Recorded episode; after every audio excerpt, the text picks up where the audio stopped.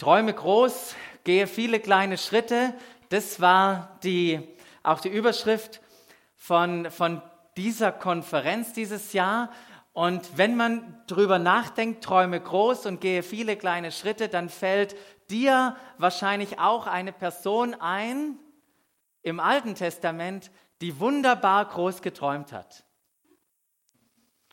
Und um diese Person geht's heute. Wir haben uns ja schon an Anfang dieses Jahr mit dem Johannesevangelium beschäftigt und dann später mit dem Jakobusbrief. Und weil das J so schön ist, beschäftigen wir uns jetzt drei Wochen lang mal mit dieser Geschichte vom Josef. Die faszinierende Geschichte von ihm, jetzt sieht man fast gar nicht, gell? Aber es ist schön, jetzt kommt ein bisschen ein dunkler Teint rüber, weil wir haben ja so einen, so einen Blondie aus Schweden hier genommen. Und, aber so ungefähr, mach mal ein bisschen das Licht aus, könnt ihr sehen, den Josef. Weil seine Geschichte oder die Erzählung seiner Geschichte beginnt, als er 17 Jahre alt war. So ungefähr wie hier, ein Träumer. Und Josef war der elfte Sohn, wow, elfter Sohn von Jakob und der erste Sohn, den Jakob mit Rahel hatte. Rahel war einer, eine seiner beiden Frauen, da kamen noch zwei Mägde hinzu und er hatte sie, Rahel, besonders lieb. Sie hatte die Gunst von Jakob. Warum?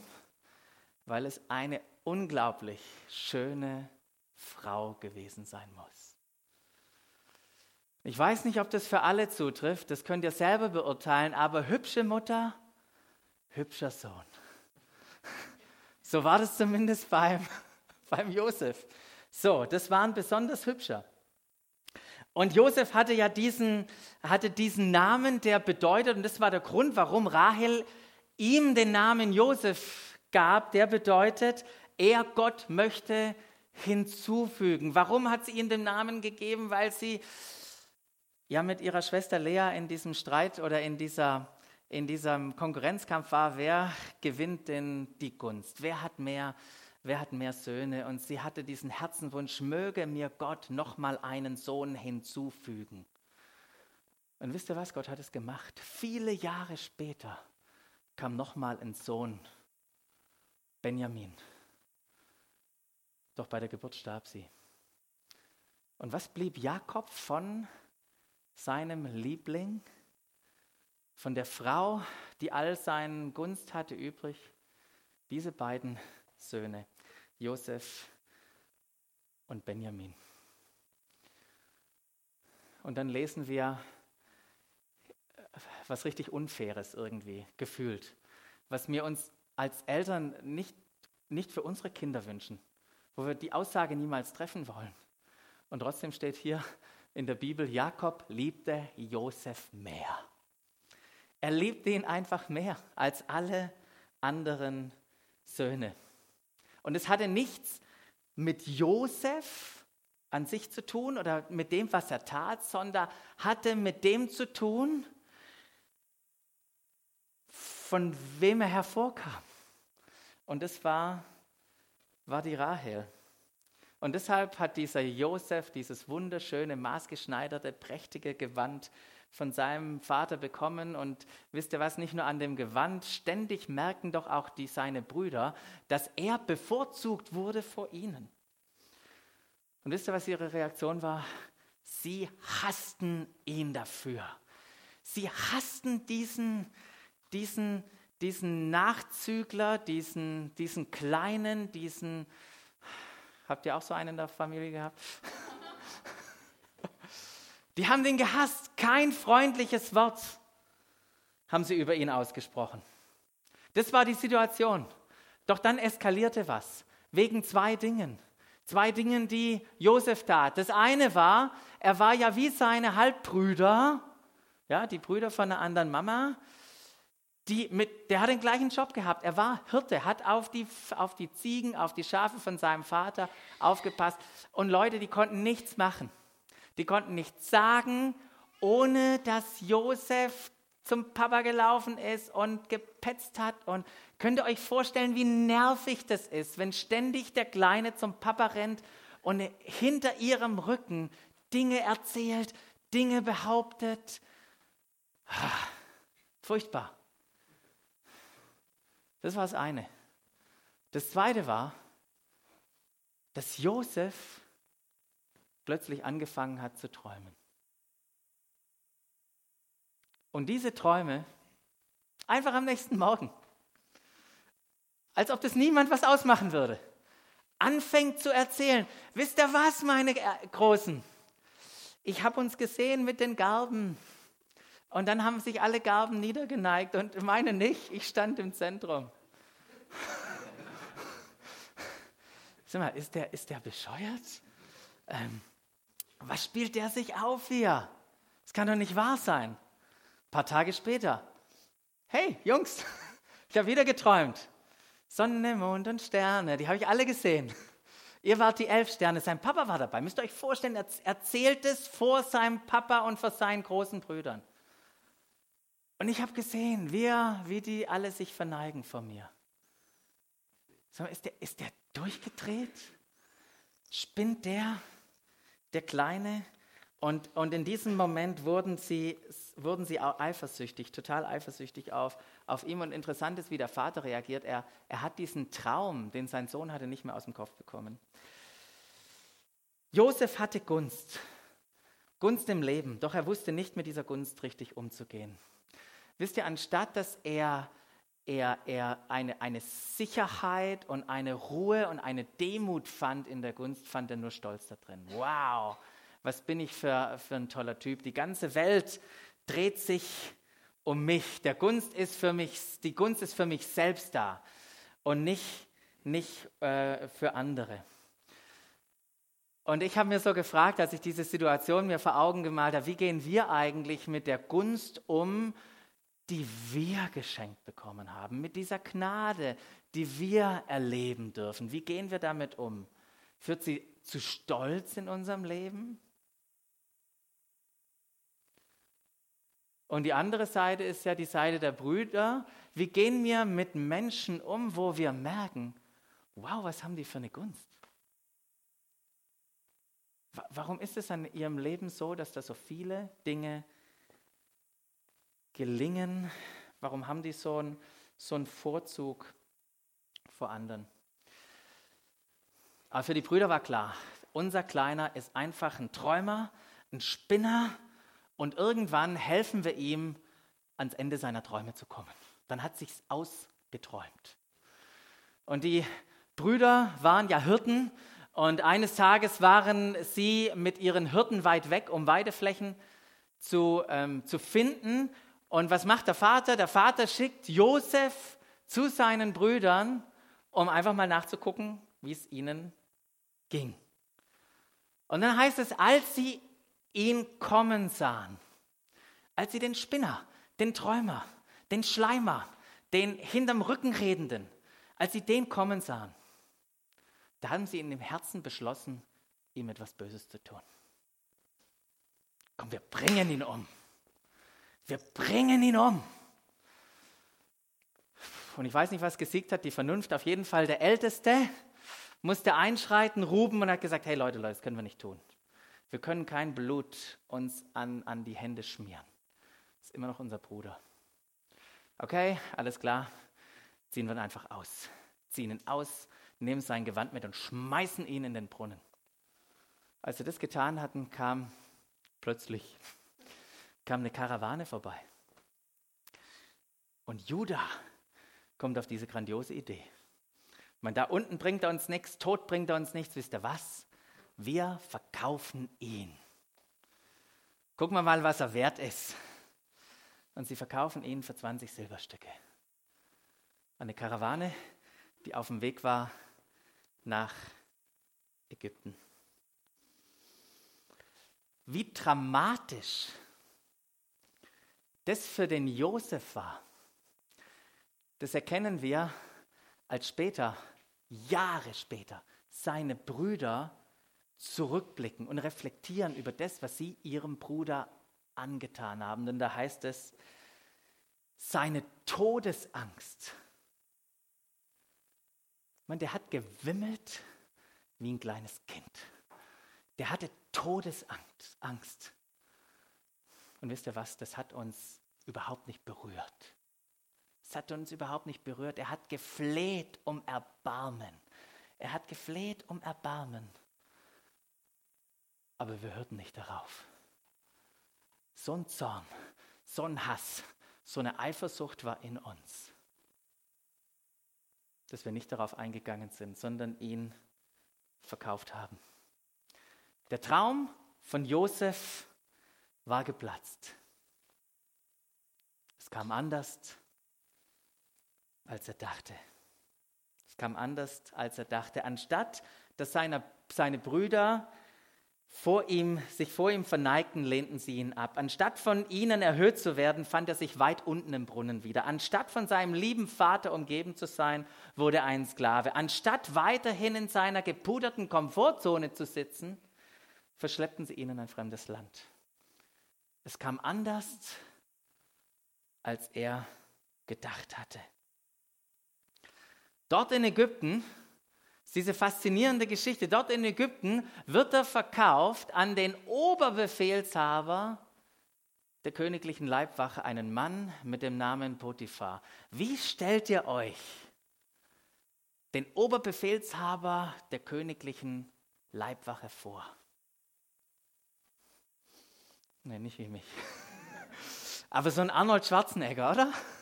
Oder wie auch immer, so stelle ich mir den vor. Und er war in seinem Haus. Und wisst ihr, was dann geschah? Wisst ihr, was dann geschah? Gott aber half Josef. Er half ihm. Er war mit ihm. Und er segnete ihn so, dass ihm alles glückte. Alles, was Josef tat, glückte ihm. Und das blieb dem Potiphar auch nicht verborgen. Der sah dann, eins weiter, der Ägypter Potiphar sah, dass Gott Josef, irgendwas ist mit dem anders. Alles, was der macht, wird zu Gold. Was für ein Glücksfall. Das war der beste Kauf meines Lebens. Und dann, aufgrund dessen, weil, er, weil ihm alles geling, fand Josef nicht nur Gunst bei Gott, die er sowieso hatte, er fand Gunst bei Potiphar.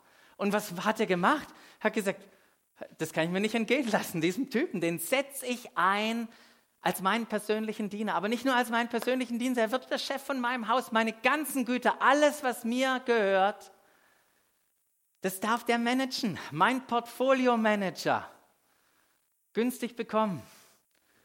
Und wow, mein Haus wird gesegnet, alles wächst, die Tiere vermehren sich, das Geld wird mehr.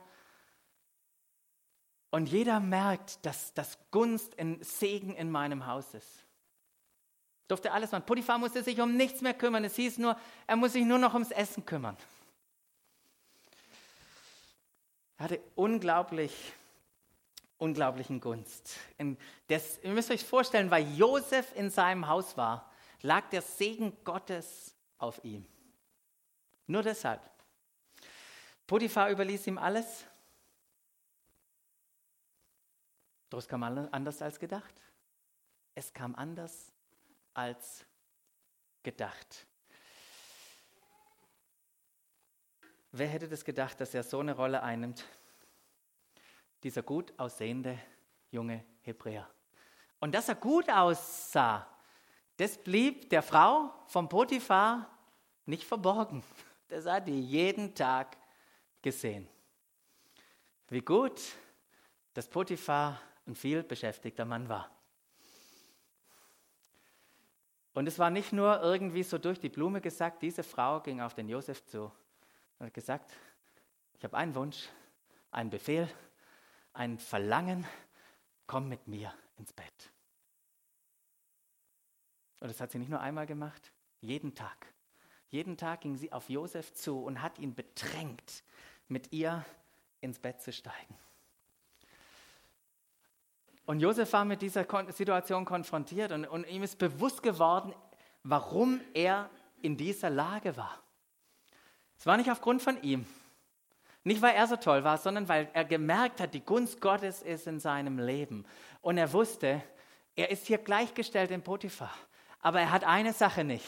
Und das ist die Frau von ihm. Und dann macht er dieses, diese unglaubliche Aussage und sagt zu ihr, wie könnte ich da so ein großes Unrecht begehen? Wie könnte ich ein Unrecht begehen und mit dir ins Bett steigen? Und dadurch mich gegen Gott versündigen. Ich weiß, Gott hat mit mir hier was vor. Ich möchte ihn sichtbar machen, hier unter euch. Ich möchte seinen, seinen Segen durch mich zeigen, aber ich möchte nicht mich gegen ihn und seinen Plan stellen. Ich möchte nicht das Ziel verfehlen aufgrund von dir. Doch Potiphars Frau ließ nicht locker. Und so kam es wieder anders als gedacht. Potiphars Frau täuschte was vor. Täuschte vor, dass Josef sie vergewaltigen wollte. Und als Potiphar das mitbekommt, da ergriff ihn, da packte ihn ein, ein unglaublicher Zorn. Und wisst ihr, was er gemacht hat? Er ließ Josef festnehmen und in das königliche Gefängnis bringen. Wisst ihr, wer das Gefängnis gemanagt hat? Potiphar höchstpersönlich. Das war sein Gefängnis. Sicherstellen, dass der da gut aufgehoben ist. Und da fand er sich wieder im Gefängnis. Doch dann passiert schon wieder das Unglaubliche im Gefängnis, aber der Herr in seiner Treue stand ihm bei.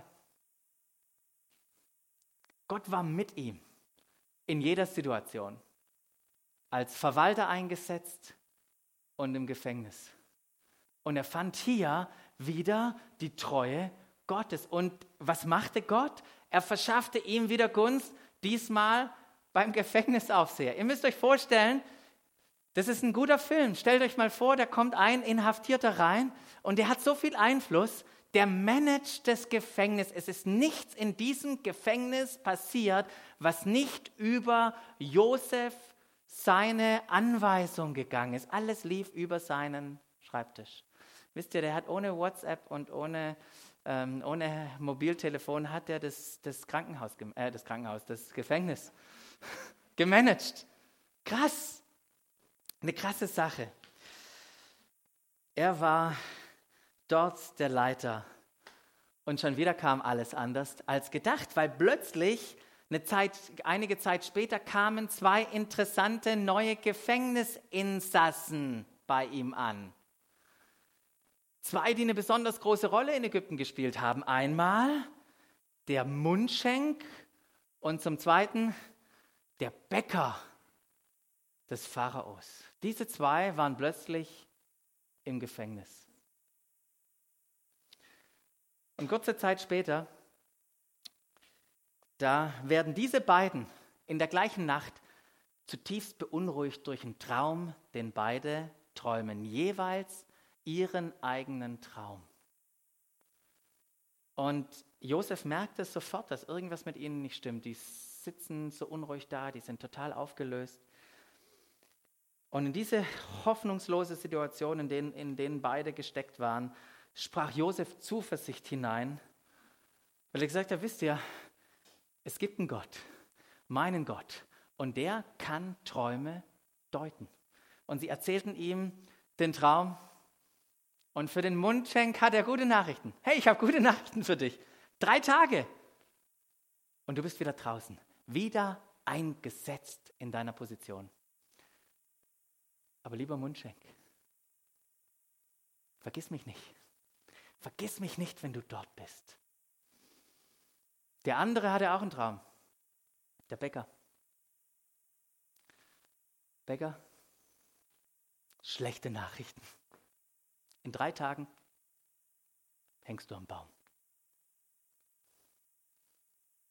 Ist es so, wie Josef es gedeutet hat? Es kam genau so, wie er es gedeutet hat. Doch wisst ihr, es kam anders, als er dachte. Der Mundschenk, ich weiß nicht, ob der nach ein bisschen Alkoholentzug plötzlich wieder so getrunken hat oder warum er ihn vergessen hatte, aber er vergaß Josef. Er vergaß ihn einfach. Es kam anders, als er dachte. Zwei Jahre später, gibt es wieder einen Traum. Zwei Träume. Und derjenige, der träumt, war der Pharao. Genauso wie beim Mundschenk und beim Bäcker, er war höchst aufgelöst. Er, war, er wusste nicht, was diese Träume bedeuten. Und deshalb, am gleichen Morgen noch, brachte er alle Gelehrten, alle Wahrsager Ägyptens zusammen, erzählte ihnen, was er geträumt hat und sagte, bitte erzählt mir, was das bedeutet. Und heißt es, keiner, kein einziger wusste überhaupt nur was mit diesen Träumen anzufangen. Von irgendwelchen Kühen und von irgendwelchen Halmen, Grashalmen und so weiter. Und da frisst irgendetwas auf. Und lest es mal nach, was für wirre Sachen man träumen kann. Aber in dieser Situation, die der Mundschenk miterlebte, wahrscheinlich brauchte der irgendwie jetzt einen guten Trink, der Pharao, um das zu verdauen, dass ihm niemand sagen konnte, was er geträumt hat, kommt ihm plötzlich. Zwei Jahre später, wart mal, da war mal jemand in meinem Leben, als ich mich schuldig gemacht habe, als du mich zurecht ins Gefängnis geschickt hast, da habe ich einen getroffen. Und der konnte Träume deuten. Der hat mir und dem Bäcker genau gesagt, was passieren wird. Was? Der sitzt bei mir im Gefängnis? Bringt ihn sofort her. Okay, so wir mit dem, ich meine, der saß da schon ein bisschen länger, okay, schnell mal zum Friseur schicken, duschen gehen, ordentlich anziehen und ab zum Pharao. Josef stand vor Pharao. Und der Pharao sagt zu ihm, ich habe was von dir gehört. Ich habe gehört, du kannst Träume deuten. Wisst ihr, was Josef sagt? Er sagt nicht, ja, natürlich. Ich habe ein Diplom im Träume deuten. Und er sagt, nee, nee, nee, nee. Dass gleich zu Beginn keine Verwechslung auftritt. Nicht ich träume und oh, deute Träume. Es ist Gott, der Träume deutet. Und es ist Gott, der dir damit was sagen will. Und ich glaube, er hat gute Nachrichten für dich. Ich glaube, er hat eine gute Botschaft für dich. Und Josef erklärte ihm die Träume, die der Pharao hatte. Er erklärte ihm mit den sieben reichen, vollen Jahren im Überfluss und den Jahren, die kommen. Und dann sagt er, Gott sagt dir, sagt Josef zum Pharao, weißt du, was hier für ein Moment gerade stattfindet? Gott sagt, ihr was, Gott sagt dir, was er vorhat. Gott lässt dich wissen, was er tun will. Und er ist fest entschlossen. Darum empfehle ich dir, ein Fünftel von dem Ertrag wegzunehmen und in Vorratskämmern aufzubewahren für die Zeit, die kommen wird. Und der Pharao guckt alle seine Berater an und denkt, das ist mal ein Plan. Den mag ich. Endlich spricht hier einer mal, was was Sinn macht. Nicht wie ihr. Und dann dreht er sich zum Josef und spricht ihn an. Mit seinen Beratern im Rücken und sagt, wisst ihr was, auf diesem Mann ist der Geist Gottes, ist die Gunst Gottes. So einen finden wir nicht nochmal. Gott hat, dir das, Gott hat dir das gezeigt. Gott hat dir eine Weisheit gegeben. Und weißt du was? Ich möchte dich haben. Ich setze dich ein zu denjenigen, der all das kontrolliert. Du wirst mein Stellvertreter sein. Du wirst mein, mein ganzes Volk wird auf alles gehorchen, was du ihnen sagst. Du bist auf der gleichen Ebene wie ich. Wenn ich, wenn du kommst, dann komme ich. Das Einzige, was ich dir nur nicht geben werde, ist die Königswürde. Aber ich setze dich ein als Herrscher, als derjenige, der Vollmacht hat über ganz Ägypten. Und wie hat er das gemacht? Siegelring, ran, kostbare Kleider, eine goldene Kette umgehängt und einen Wagen gegeben vom zweiten Staatsoberhaupt. Überall, wo er hingegangen ist, wurde ausgerufen, hier kommt der, der das Leben bringt. Mit 30 Jahren da befinden wir uns in seiner Geschichte mit 30 Jahren. 13 Jahre, nachdem er sich in diesem Brunnen verkauft, gedemütigt wiederfand, war er plötzlich der zweite Mann im Staat. Es kam anders, als er dachte. Wisst ihr, das Leben von, von Josef, das war ein, ein, als ich es gelesen habe, das ist ein Auf und ein Ab. Vom Lieblingssohn zum Sklaven. Vom Sklaven zum Verwalter. Vom Verwalter zum Gefängnisinsassen. Vom Gefängnisinsassen zu dem mit Vollmacht über Ägypten und zum Retter seiner eigenen Familie. Das werden wir auch noch sehen innerhalb dieser, dieser Serie. Und wenn wir seine Geschichte angucken, ich finde, da können wir unglaublich viel lernen, auch für uns persönlich. Ich möchte auf drei Punkte eingehen, die, die mich so tief angesprochen haben in dieser Geschichte. Das erste ist, Gott ist mehr an deinem Charakter interessiert als an deinem Wohlbefinden. Ja, vielleicht schon gemerkt dass er mehr an deinem Charakter interessiert ist als an deinem Wohlempfinden. Wisst ihr warum? Er möchte durch dich sichtbar werden. Er möchte durch dich sichtbar werden. In diesem Brunnen, in Todesangst, als er um Erbarmen bei seinen Brüdern flehte, dass in ihm etwas passiert. Ich weiß nicht genau, was es war,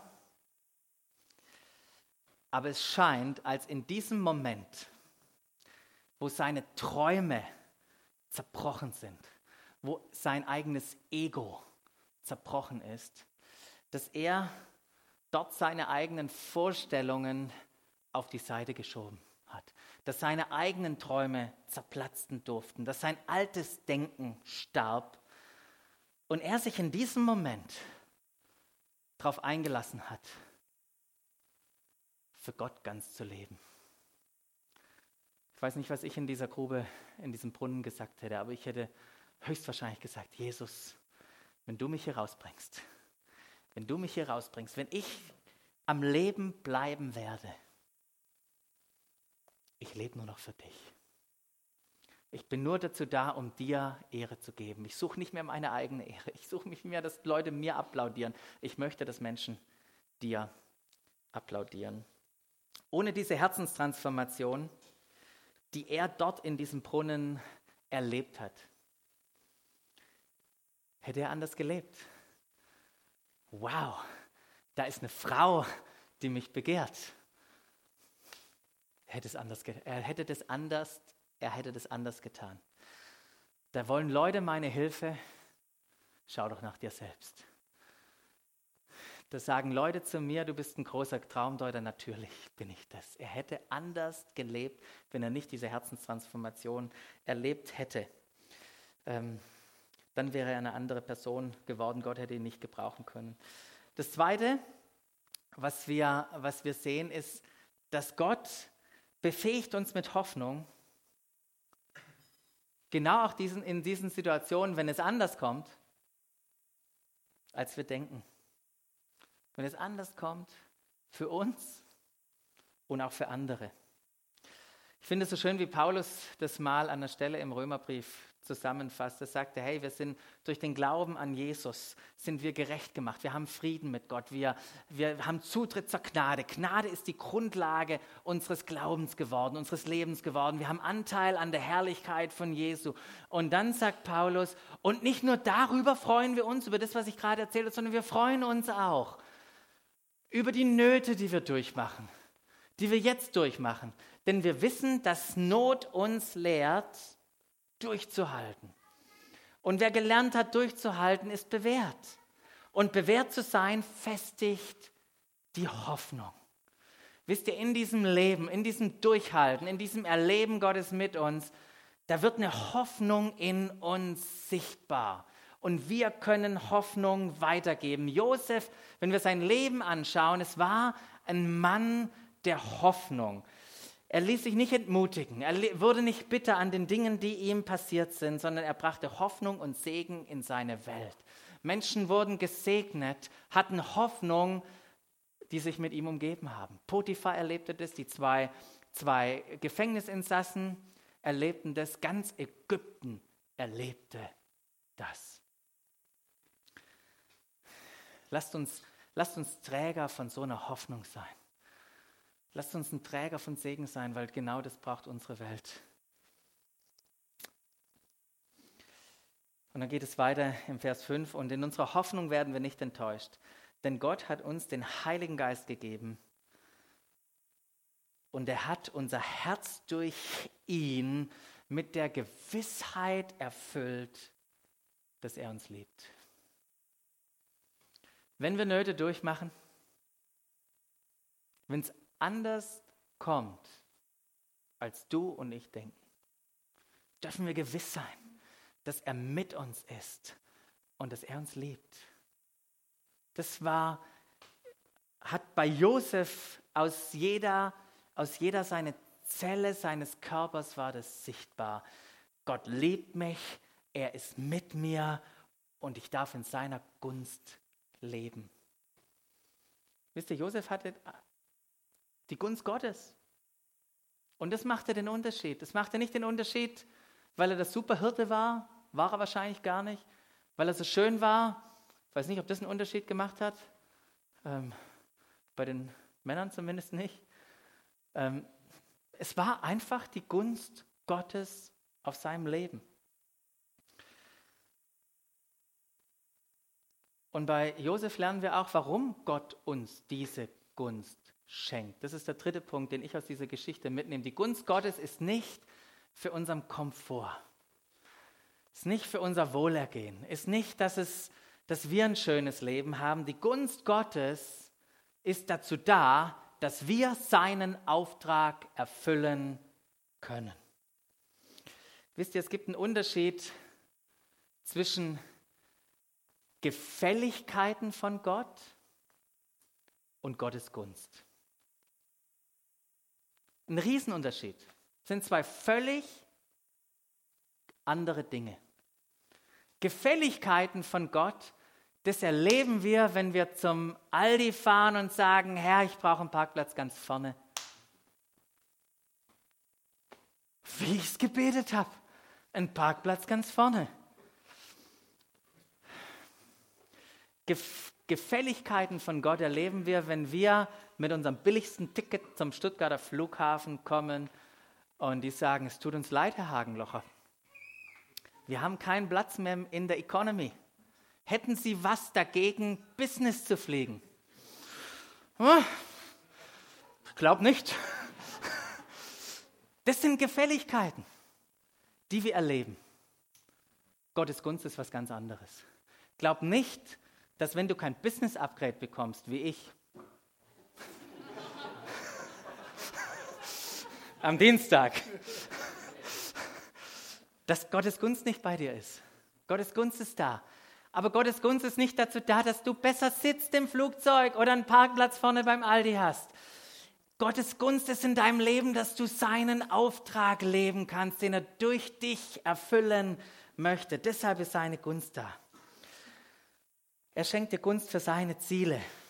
Im Leben von Josef haben wir gesehen, was Gunst für eine Kraft hat. Das sehen wir in seinem Leben. Lest es bitte nochmal nach. Ist so eine interessante Geschichte, wenn man die auch mal an einem Stück liest. Und das, was, was wir sehen, ist, dass Gott in einem Moment der Gunst, den er Josef geschenkt hat, viel mehr machen kann, als du jemals in deinem Leben durch Arbeit irgendwie tun könntest. Das, was Josef getan hat, das hätte er niemals niemals durch seine eigene Leistung tun können, sondern er trat einfach in die Gunst hinein, die Gott für ihn hatte. Wisst ihr, und das gilt für alle Einzelpersonen, gilt das. Aber es gilt auch für Gruppen, die eine Gunst von Gott haben. Und wenn wir vorher die Stadtreformerkonferenz angeguckt haben und all das hören, was dort in unserem Land und mit den Leuten, die dort sind, passiert, dann merke ich, wow, Gott hat uns hier, hat uns hier Gunst geschenkt, auch als Gemeinde. Dinge, Dinge zu machen wie eine Konferenz, Dinge zusammenzubringen, auch in unserer Stadt, Stuttgart, das, was wir hier auch erleben und so weiter. Und das können wir nicht machen. Da brauchen wir uns auch nicht auf die Schulter klopfen. Das ist einfach seine Gunst. Und lasst uns richtig mit dem Erleben als Einzelperson, aber auch für uns als Gemeinde, lasst uns richtig mit dem Erleben seiner Gunst umgehen. Wisst ihr, wie wir mit seiner Gunst richtig umgehen? Nicht mit Schulterklopfen, sondern mit einer tiefen Demut. Herr, wir sind, wir sind erstaunt, wir sind, wir sind ähm, überrascht, wir sind unglaublich dankbar, was du uns schenkst. Was für ein Vorrecht, so zu leben. Was für ein Vorrecht, das zu erleben. Petrus fasst es ja mal wunderbar zusammen. Was Gott macht mit Menschen, die stolz sind oder stolz werden. Sagt er, dem Hochmütigen stellt sich Gott entgegen. Aber wer gering von sich denkt, wer weiß, woher Gunst kommt und was seine Rolle hier ist, den lässt er seine Gnade erfahren. Beugt euch also unter die starke Hand Gottes, dann wird er euch erhöhen, wenn die Zeit dafür gekommen ist. Gottes Gunst schafft Gelegenheiten in deinem und in meinem Leben. Und die Frage ist, wie wir auf diese Gelegenheiten, die seine Gunst uns eröffnet, reagieren. Wie antworten wir darauf? Der Schlüssel, den wir im Leben haben und den wir entdecken müssen, auch für unser Leben und für das alles, was wir tun möchten, was wir an Träumen da haben, so wie auch die vorher das drei gesagt haben, es sind nicht wir, sondern es ist Gottes Gunst, die uns befähigt und es möglich macht, dieses Leben zu leben. Wenn man sich mit Josef beschäftigt, mit seiner begeisterten Geschichte, dann kommt man an einer Stelle nicht vorbei. In seiner Geschichte die fast 2000 Jahren, Jahre vor Jesus ähm, gelebt wurde, Jesus da drin zu sehen. Man kommt nicht, man kommt nicht drum herum, in seinem Leben das Leben von Jesus zu sehen. Beide waren geliebt vom Vater. Beide wurden vom Vater zu den Brüdern oder zum Volk gesandt. Beide wurden gehasst und verworfen. Beide wurden für eine Handvoll Silberstücke verkauft. Beide saßen in der Dunkelheit, der eine im Brunnen im Gefängnis, der andere im Grab. Beide fanden Sicherheit in Ägypten. Beide waren von zwei Kriminellen umgeben. Der eine wurde gerettet, der andere nicht. Beide erlebten, wie ihnen Böses angetan wurden. Und wie Gott, der Vater, diese Absichten zu etwas Gutem umgewandelt haben. Beide hatten übrigens einen ähnlichen Namen. Der Pharao hat dem Josef ja einen Namen gegeben, Zaphenat Paneach oder irgendwie so, Erhalter des Lebens oder Gott spricht erlebt. Wie nennen wir Jesus? den Auferstandenen. Für uns das Leben. Wisst ihr, Gott schenkt, so wie er Josef seine Gunst geschenkt hat und Jesus seine Gunst, so schenkt er auch in Jesus dir seine Gunst. Und die Frage ist, sind wir uns dessen bewusst? Leben wir in dieser Gunst unseres Leben, unser Leben? Verfolgen wir mit unserem Leben seine Ziele? Bist du dir seiner Gunst bewusst? Lebst du ganz für ihn? Ich weiß nicht, wenn du dein eigenes Leben anguckst, wie oft kam es schon anders, als du dachtest? Wo findest du dich jetzt in der Situation wieder, wo es anders kam als gedacht? Und bist du dir in diesen Situationen bewusst,